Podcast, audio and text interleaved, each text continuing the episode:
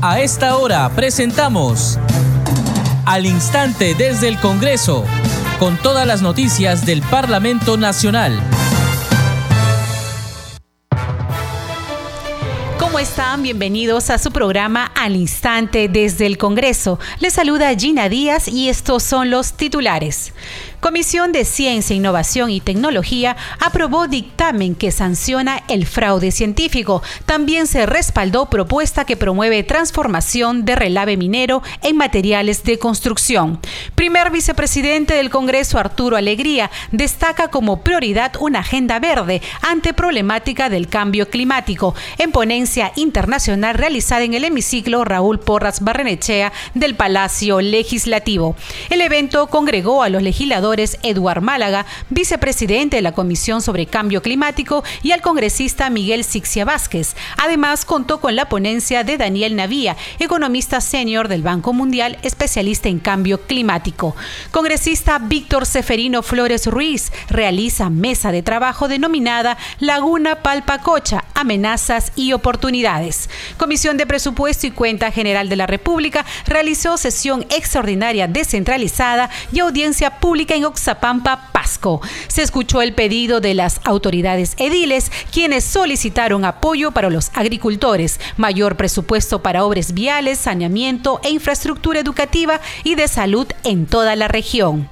La audiencia contó con la participación del primer vicepresidente del Congreso, Arturo Alegría, congresistas de la región y miembros de la comisión. Congresista segundo Montalvo Cubas realizó mesa de trabajo para analizar la implementación y ejecución de la Ley 31706, ley que declara de necesidad pública la construcción y mejoramiento de diversos aeropuertos en el país. Congreso de la República analizó la experiencia de la empresa municipal de festejos y promoción turística del Cusco en la organización de actividades de la promoción de la cultura y el turismo. La mesa de trabajo estuvo liderada por el congresista Héctor Acuña Peralta.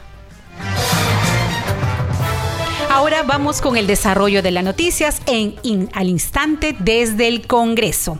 Luego que presentara su propuesta para reabrir el penal Frontón, el presidente del Congreso, Alejandro Soto, utilizó sus redes sociales para responder al ministro de Justicia, Eduardo Arana, luego que señalara que el costo que implica es sorprendente. Por medio de su cuenta en Twitter, Soto Reyes se pronunció con un mensaje directo al jefe de la cartera de Justicia y Derechos Humanos. Escuchemos. El presidente del Congreso de la República, Soto Reyes, se dirigió al titular del Ministerio de Justicia, indicando que entiende su preocupación sobre el presupuesto que sería reabrir el penal Frontón. Fue por medio de sus redes sociales donde declaró que esta cárcel no debería ser de lujo o un hotel de cinco estrellas, ya que solo debe tener lo mínimo indispensable para funcionar y albergar a los criminales. Es momento de dar pasos firmes contra el crimen y la inseguridad, acotó el titular del Parlamento Nacional. En otras noticias, por unanimidad, la Comisión de Ciencia, Innovación y Tecnología que preside el legislador Carlos Ceballos Madariaga aprobó el dictamen que con un texto sustitutorio plantea la modificación de la Ley del Sistema Nacional de Ciencia, Tecnología e Innovación a fin de sancionar el fraude científico. En la propuesta se detalla que constituirán infracciones pasibles de sanción las acciones y omisiones cuando se presente ante el ente rector o cualquier actor público y privado de cualquiera de los tres niveles del CENATIC, artículos científicos, proyectos de investigación, desarrollo tecnológico, reportes o resultados de los mismos que sean declarados como propios.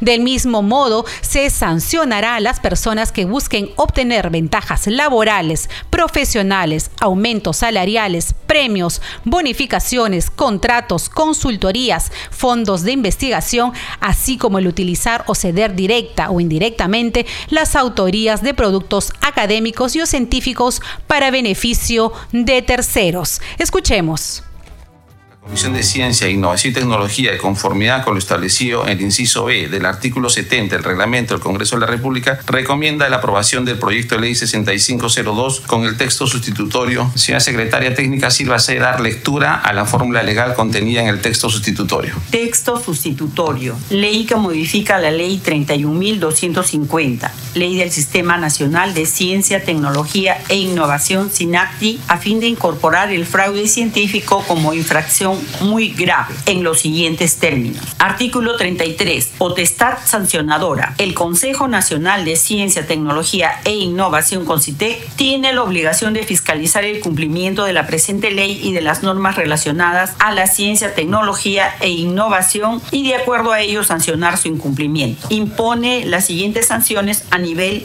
de persona natural, grupo de investigación o institución. Literal B. Infracciones graves, multa y suspensión de pertenencia al SINACTI por un periodo de hasta cinco años. C. Infracciones muy graves, multa y expulsión definitiva del SINAC. Señor presidente, concluido. Muchas gracias, señora secretaria. Adicionalmente, queremos dejar eh, en conocimiento eh, también las opiniones recibidas. Usted tiene tres opiniones recibidas con oficio 613 del Consejo Nacional de Ciencia, Tecnología e Innovación Tecnología CONCITEC del 13 de diciembre del 2023. Con fecha, con fecha 13 de diciembre del 2023 mediante oficio 613-2023 CONCITEC, la, la, entidad Consejo Nacional de Ciencia, Tecnología e Innovación CONCITEC, Tecnológica CONCITEC ha dirigido un oficio a esta comisión con el objetivo de alcanzar su postura respecto al proyecto de ley en materia de análisis, en el cual considera viable legalmente la modificación de la ley 31250, ley del Sistema Nacional de Ciencia, Tecnología e Innovación SINACTI, a fin de precisar las infracciones relacionadas a la integridad científica y ética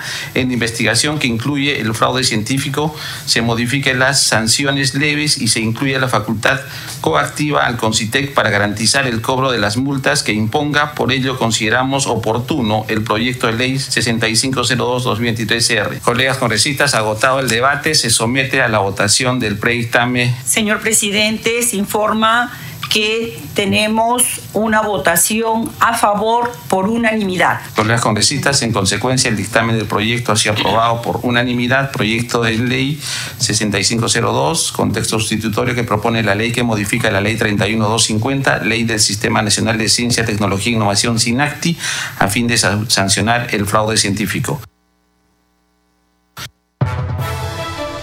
En otro momento, la Comisión de Ciencia aprobó por unanimidad el dictamen recaído en el proyecto de ley 2593, que con texto sustitutorio propone la ley que facilita el desarrollo y validación de una tecnología para la transformación de los relaves mineros en materiales de construcción en los programas nacionales de ciencia, tecnología e innovación. Escuchemos respecto del proyecto de ley 2593-2021-CR que, con texto sustitutorio, propone la ley que facilite el desarrollo y validación de una tecnología para la transformación de los relaves mineros en materiales de construcción en los programas nacionales de ciencia, tecnología e innovación. La relevancia incuestionable de la minería en la actividad económica del país, esta se ve afectada por la presencia de conflictos, entre otras razones, por los riesgos asociados al manejo de pasivos ambientales mineros, los que al mes de septiembre de 2020 sumaban 7.956 según el inventario del Ministerio de Energía y Minas, por lo que es necesario ir más allá de un marco regulatorio y utilizar alternativas científicas para reducir estos riesgos y reducir los contaminantes como una materia prima para la fabricación de materiales de construcción como puede ser el ladrillo, baldosas, entre otros. Congresista Víctor Flores. Víctor Flores, tiene usted la palabra. Sí, muchísimas gracias, señor presidente. Sin ninguna duda, este proyecto de ley llena un vacío muy, muy importante en el tema de la reutilización. Hoy en día estamos en una economía global, por lo tanto, es necesario reutilizar todos los, los pasivos eh, ambientales de la minería. Ahora, también hay que precisar aquí que la, eh, anteriormente incluso la minería formal ha dejado pasivos ambientales. Yo vengo de una región muy importante en el tema minero, donde yo he visto con mis propios ojos montañas de relaves, señor presidente, montañas de relaves. señor presidente, tiene el voto de 11 señores congresistas. Muchas gracias, señora secretaria. Han sido, han sido aprobado por unanimidad el dictamen del proyecto de ley 2593-2021-CR con texto sustitutorio que propone la ley que facilita la investigación científica, el desarrollo y la innovación tecnológica para el aprovechamiento de los relaves mineros ha sido aprobado. Continuamos con el desarrollo de noticias en Al Instante desde el Congreso. El primer vicepresidente del Congreso, Arturo Alegría García, expresó la urgencia de incorporar dentro del debate público una agenda verde que permita analizar la problemática del cambio climático. Así lo expresó durante la ponencia internacional Una perspectiva internacional a la estrategia del Perú para el cambio climático, que se desarrolló en el hemiciclo Raúl Porras Barrenechea del Palacio Legislativo. El evento congregó a los legisladores Eduard Málaga, vicepresidente de la Comisión sobre Cambio Climático, y Miguel Sixia Vázquez, además de Daniel Navía, economista senior del Banco Mundial, especialista en cambio climático. Escuchemos. Y quiero aprovechar la oportunidad, si me permiten, para poder comentarles un poco cuál es la agenda que se está trabajando desde la primera vicepresidencia. Porque nos encantaría que no solamente tengamos, por ejemplo, lo conversábamos con nuestros invitados antes de, esta, de este inicio, de este evento, que nos encantaría que los canales de televisión también puedan promover, dar a conocer todo lo que desde determinado sector se trata de impulsar. Y es un poco esta agenda verde que tiene que ser incorporada en cada uno de los espacios políticos y de debate político del Perú. Y yo quiero comentarles un poco lo que se está haciendo, porque una de las principales acciones que vamos a buscar, y ahí yo estoy seguro que tanto Ed Mala como Lito Sixia me van a acompañar en este camino, es buscar primero un pleno temático. Un pleno donde podamos incorporar una agenda de proyectos de ley ambientales que permitan una visión mucho más amplia para que todos los peruanos tengamos la oportunidad de gozar de un ambiente sano. Y en segundo lugar, aquí mismo, en casa, es, yo cuando llegué a la vicepresidencia me resultaba a veces incomprensible, y creo que eso le pasa seguro también a mis colegas congresistas, cómo es que cada vez que se desarrolla una sesión plenaria nos llenan de papeles, nos llenan de una ruma de papeles así que la verdad es que muy pocos o tal vez nadie lee, simplemente para cumplir con la formalidad. Y tenemos unas tablets en los escaños parlamentarios que poco lamentablemente se usan. Entonces, ¿cómo podemos exigir o cómo podemos dar un ejemplo de cambio si desde casa no afrontamos algunos cambios? Por eso es que solicitamos a través de la oficina de la primera vicepresidencia para que el Congreso adopte medidas de coeficiencia. Medidas que nos permitan, por ejemplo, tener al menos un espacio en la Plaza Bolívar donde se puedan estacionar bicicletas, que hoy no lo tenemos. Que nos permitan, por ejemplo, esperemos a futuro, poder segregar todos los residuos que el Congreso emite. Afortunadamente ya hace algún tiempo atrás comenzamos a hacer el cambio de migración de los focos incandescentes hacia focos que permitan tener un mayor, eh, finalmente un mayor eh, reducción económica para el Congreso, pero que también tenga una incidencia ambiental. Y esos gestos que probablemente puedan parecer pequeños, puedan parecer bueno, pero si es que cuánto puede apoyar finalmente la reducción de papel en el Parlamento.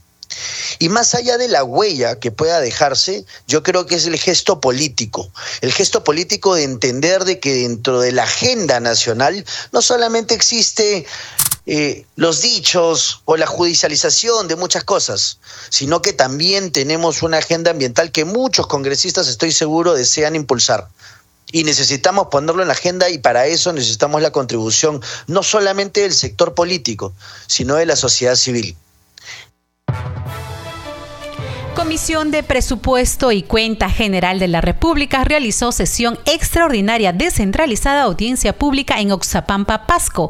Contó con la participación del primer vicepresidente del Congreso, Arturo Alegría, congresistas de la región y miembros de la comisión. Escuchemos la entrevista que realizó nuestro compañero Eduardo Lindo al presidente de la Comisión de Presupuesto, José Geri Ore Jornada maratónica como es o como son las comisiones de presupuesto, todo tipo de sesiones y audiencias. Y hoy acá en la región Pasco, además de ser la sesión número 12 descentralizada que estamos haciendo como comisión, ha marcado un hito muy importante porque se ha planteado hacer un acuerdo por la región Pasco que incluye básicamente los pedidos, preocupaciones eh, de las autoridades que han estado presentes y también de la sociedad civil organizada que está siempre a la expectativa de la presencia del Congreso para canalizar en forma adecuada sus, sus, pretensiones ¿no? y esas preocupaciones. Hay muchos pedidos, por ejemplo, en obras, en presupuesto, obras para educación, para salud, obras viales. ¿Qué va a hacer con todo este conjunto de propuestas? Bueno, la brecha es muy grande, no solamente en la región Pasco, pero hay que destacar tres aspectos principales. Las brechas que están asociadas a salud, las brechas que están asociadas a educación, y hay que ver de una forma especial el próximo proyecto del aeropuerto de Oxapampa que debe estar ubicado en Huancabamba. ¿Cómo va Eh, tiene ya el presupuesto para ir avanzando, están en la negociación con los dueños de los terrenos para habilitar donde sería el aeropuerto y la pista correspondiente. Y además del aeropuerto, otro proyecto de conectividad, lo dijo el señor gobernador, es el tema de la conectividad vial hay un déficit, hay una brecha importantísima que si la logramos superar podríamos conectar varias regiones en un proyecto mucho más ambicioso que podría permitir que los agricultores y en general la industria en general se pueda desarrollar más. ¿no? Y hay que verlo de esa forma, de esa óptica. ¿no? Todos los pedidos los van a trasladar ustedes a las entidades respectivas del Ejecutivo. Justamente la agenda por Pasco incluye eso, ¿no? todos los pedidos, las preocupaciones los vamos a canalizar de la forma que corresponda, cada uno en sus funciones y competencias para que sea fructífera todo ese tipo de sesiones y audiencias. Uno de los pedidos era de que tienen proyectos, ya están aprobados, pero que no le dan el visto bueno. Parece que hay ahí una traba en algún nivel de la burocracia. Bueno, sí, la burocracia nos persigue, nos acosa y creo que es uno de los grandes problemas del país, pero estoy convencido que eh, el gobierno actual tiene que tomar un viro positivo y poder escuchar justamente que no podemos trabar los proyectos que ya están incluso contemplados en diferentes instrumentos presupuestales, el Punche 2, la ley actual de presupuesto, la población, las autoridades están con la expectativa de que el Ejecutivo cumpla con lo que dice la ley. Nada más pedimos ello y que el Ejecutivo a través de los ministerios sea proactivo, no ponga trabas innecesarias y que ayude a las autoridades a poder destrabar o a levantar las observaciones que de todas maneras siempre existen. En el crédito suplementario que se está pidiendo, por ejemplo, ¿alguna de estas obras podrá ser incluidas? Primero hay que esperar que el Ejecutivo se acerque a conversar por intermedio del mes porque no tenemos ninguna comunicación con el nuevo señor ministro de Economía. Hoy no estuvo presente. Hoy no estuvo presente, eh, mandó las dispensas, pero creo que algún funcionario pudo haber venido o acompañándonos en la sesión del día de hoy. Es un gesto que hubiera sido importantísimo y además ha sido el tenor de todas las autoridades presentes, congresistas y alcaldes. En otras noticias, congresista Víctor Flores Ruiz realiza mesa de trabajo donde se analiza la problemática de la laguna Palpacocha que atraviesa la ciudad de Huaraz de este a oeste. Escuchemos la participación del presidente del Instituto Geofísico del Perú, Hernando Tavera. Señor congresista Víctor Flores, eh, señor alcalde de Independencia, señor del gobierno regional, representantes, muy buenos días. Eh, simplemente recordarles que el IGP, el Instituto Geofísico del Perú, es una institución dedicada a la investigación en el campo geofísico. Es decir, que todo lo que es dinámico sobre el planeta Tierra, en su interior, en su superficie, en la atmósfera, es parte de las investigaciones. Creo que el sismo que ha ocurrido a las 11.23 con magnitud 5.5, que permitió que toda la población de Chimbote saliera a las calles asustada, es un claro ejemplo de que vivimos en un país completamente dinámico, un país completamente activo.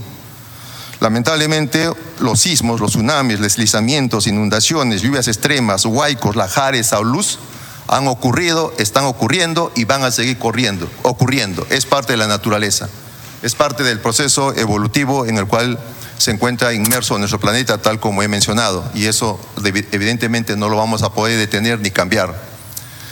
Como una cosa, un tema general es de que el hecho de que todo esto que les he comentado de fenómenos o procesos que se producen en el planeta Tierra, uno de los elementos, uno de los, de los acondicionantes principales en el país es la presencia de la cordillera de los Andes.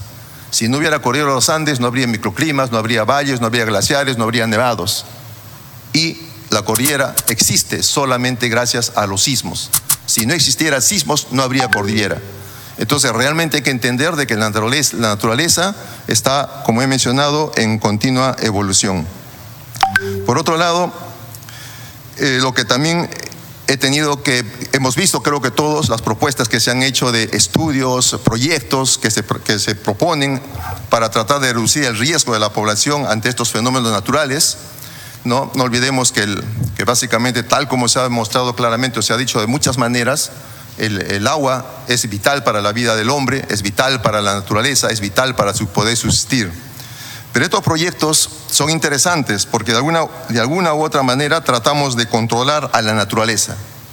¿no? Pero en todo caso podemos decir que tratamos de reducir su proceso, que eso evidentemente esperemos que lo logremos. Pero si hablamos de proyectos que son multipropósitos, yo creo que todos debemos preguntarnos por qué es que le llamamos peligro, por qué es que le llamamos desastre natural. ¿no? Y básicamente es un tema de exposición si hemos permitido que nuestras ciudades, que nuestras áreas urbanas hayan crecido, estén creciendo y sigan creciendo al pie o en el camino donde se desarrollan estos procesos, vamos a seguir contando las mismas historias con diferentes actores. He escuchado que se ha repetido mucho, ojalá no ocurra un sismo, ojalá no ocurra una aluvión, ojalá no ocurra una crecida, una inundación. La naturaleza está viva, la tierra está viva y eso va a ocurrir nuevamente. Pero el gran problema es por qué nos exponemos, por qué permitimos que, que las poblaciones se asienten sobre la, la, ribera de los ríos, la ribera de las quebradas, la ladera de los cerros, por qué permitimos eso. Yo creo que el, trabajo de un proyecto multipropósito tiene que enfocarse también en tratar de gestionar el crecimiento de las áreas urbanas.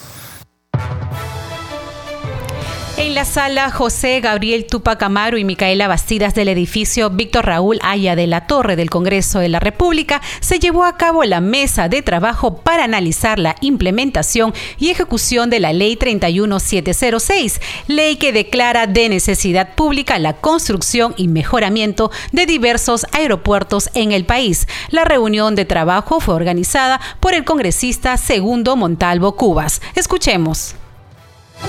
El congresista Segundo Montalvo Cubas organizó la mesa de trabajo para la implementación y ejecución del aeropuerto El Valor en la región Amazonas, tal como la plantea la Ley 31706, que declara de necesidad pública la construcción y mejoramiento de diversos aeropuertos en el país. El futuro aeropuerto de Valor está bien ubicado, nuevamente reiterándoles, en un lugar estratégico. Es por ello que hoy día estamos realizando esta mesa de trabajo para que conocedores del tema eh, nos expliquen también estas bondades que tiene el valor o de repente algún inconveniente para hacer realidad el aeropuerto de valor. Tenemos a todos ustedes para que también participen y den su punto de vista, que es importante escucharles a los expertos, a los funcionarios que conocen este tema.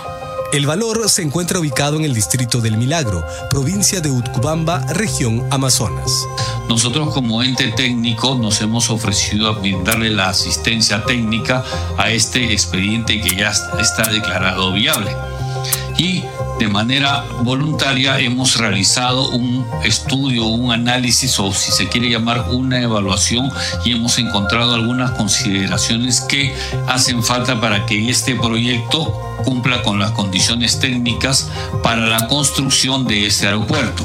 Los especialistas de diversos sectores que participaron en esta mesa de trabajo intercambiaron sus puntos de vista sobre este proyecto aeroportuario. Ese estudio económico porque cuando se hace un aeródromo, un aeropuerto, una, una, línea aérea, se hace un estudio económico de factibilidad financiera y justificar la oferta y la demanda de los costos y responder preguntas como, ¿vale la pena? ¿Qué queremos hacer del valor? ¿Un aeropuerto internacional? ¿Un aeropuerto nacional? El aeropuerto es aquel que nace como un aeródromo y que tiene infraestructuras ya consolidadas físicas, tiene facilidades, bondades de atención al pasajero. Y lo hace internacional cuando tiene con cuatro servicios. De concretarse la construcción del aeropuerto El Valor en Amazonas, la población de Utcubamba será la principal beneficiada, así como la conectividad aérea para esta región de la selva peruana. A esta hora presentamos nuestra secuencia Mociones de Saludo.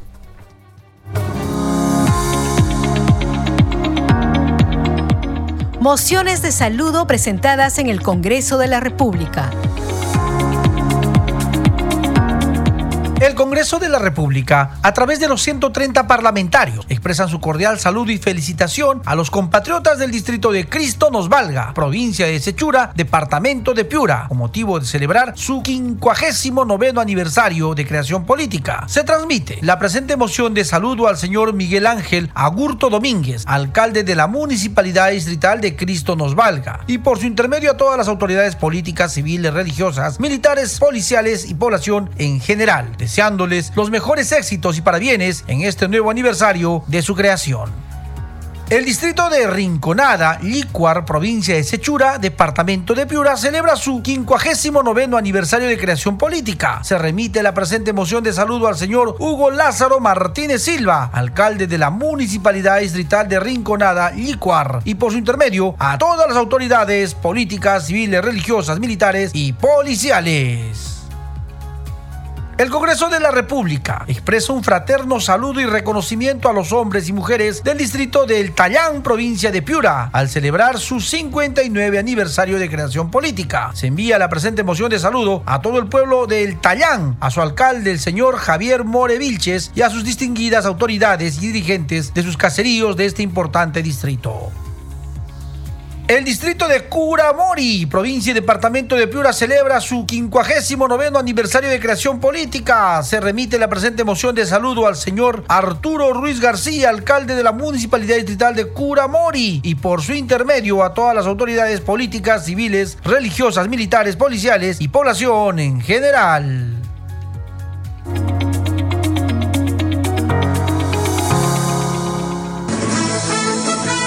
Este programa se escucha en las regiones del país gracias a las siguientes emisoras. Radio Inca Tropical de Abancaya Purímac, Cinética Radio de Ayacucho, Radio TV Shalom Plus de Tingo María, Radio Madre de Dios de Puerto Maldonado, Radio TV Perú de Juliaca Puno, Radio Amistad de Lambayeque, Radio El Pueblo de Ayacucho, Radio Satel Perú de Lampa en Puno, Radio La Voz del Valle de Aplao en Arequipa. Radio Estar de Moyendo en Arequipa, Radio Gaceta Ucayalina Online, Radio Líder de la Unión en Piura, Radio Victoria de Ocros en Huamanga, Ayacucho. Enseguida, los titulares de cierre. La Comisión de Defensa del Consumidor y organismos reguladores de los servicios públicos, presidido por el congresista Wilson Soto Palacios, analizará los problemas que enfrenta la población de la región Tumbes, incluyendo la falta de acceso a servicios básicos como agua potable, educación, salud, en el marco de la octava audiencia pública descentralizada que se desarrollará en el auditorio del proyecto binacional Puyango Tumbes este viernes 23 de febrero. El evento iniciará a las 9 de la mañana. Comisión de Ciencia, Innovación y Tecnología aprobó dictamen que sanciona el fraude científico. También se respaldó propuesta que promueve transformación de relave minero en materiales de construcción. Primer vicepresidente del Congreso, Arturo Alegría, destaca como prioridad una agenda verde ante problemática del cambio climático en ponencia internacional realizada en el hemiciclo Raúl Porras Barrenechea del Palacio Legislativo. El evento congregó a los legisladores Eduard Málaga, vicepresidente de la Comisión sobre Cambio Climático, y al congresista Miguel Sixia Vázquez. Además, contó con la ponencia de Daniel Navía, economista senior del Banco Mundial, especialista en cambio climático. Congresista Víctor Seferino Flores realiza mesa de trabajo denominada Laguna Palcacocha, amenazas y oportunidades. Comisión de Presupuesto y Cuenta General de la República realizó sesión extraordinaria descentralizada y audiencia pública en Oxapampa, Pasco. La audiencia contó con la participación del primer vicepresidente del Congreso, Arturo Alegría, congresistas de la región y miembros de la comisión. Congresista segundo Montalvo Cuba se realizó mesa de trabajo para analizar la implementación y ejecución de la Ley 31706, ley que declara de necesidad pública la construcción y mejoramiento de diversos aeropuertos en el país. Congreso de la República también analizó la experiencia de la empresa municipal De Festejos, Promoción Turística del Cusco, en la organización de actividades de la promoción de la cultura y el turismo. La mesa de trabajo estuvo liderada por el congresista Héctor Acuña Peralta. Hasta aquí las noticias en al instante desde el Congreso. En los controles nos acompañó Franco Roldán. Saludamos a Radio Luz y Sonido de Huánuco, Radio Capullana de Sullana en Piura, Radio San Borja Mix 89.9 FM de Quillo en Yungay, Ancash, Radio Mariela de Canta, Radio Sónica de Ayacucho, Radio Estéreo 1 de Jauja en Junín, Radio Acari de Arequipa, Radio Continental de Sicuani en Cusco, Radio Máxima de Star Rosa de Quives, Radio Shalom 104.5 FM, Villarrica, Oxapampa en Pasco y Radio Santa Cruz en Arequipa y Moquegua, que transmiten nuestro programa. Hasta mañana.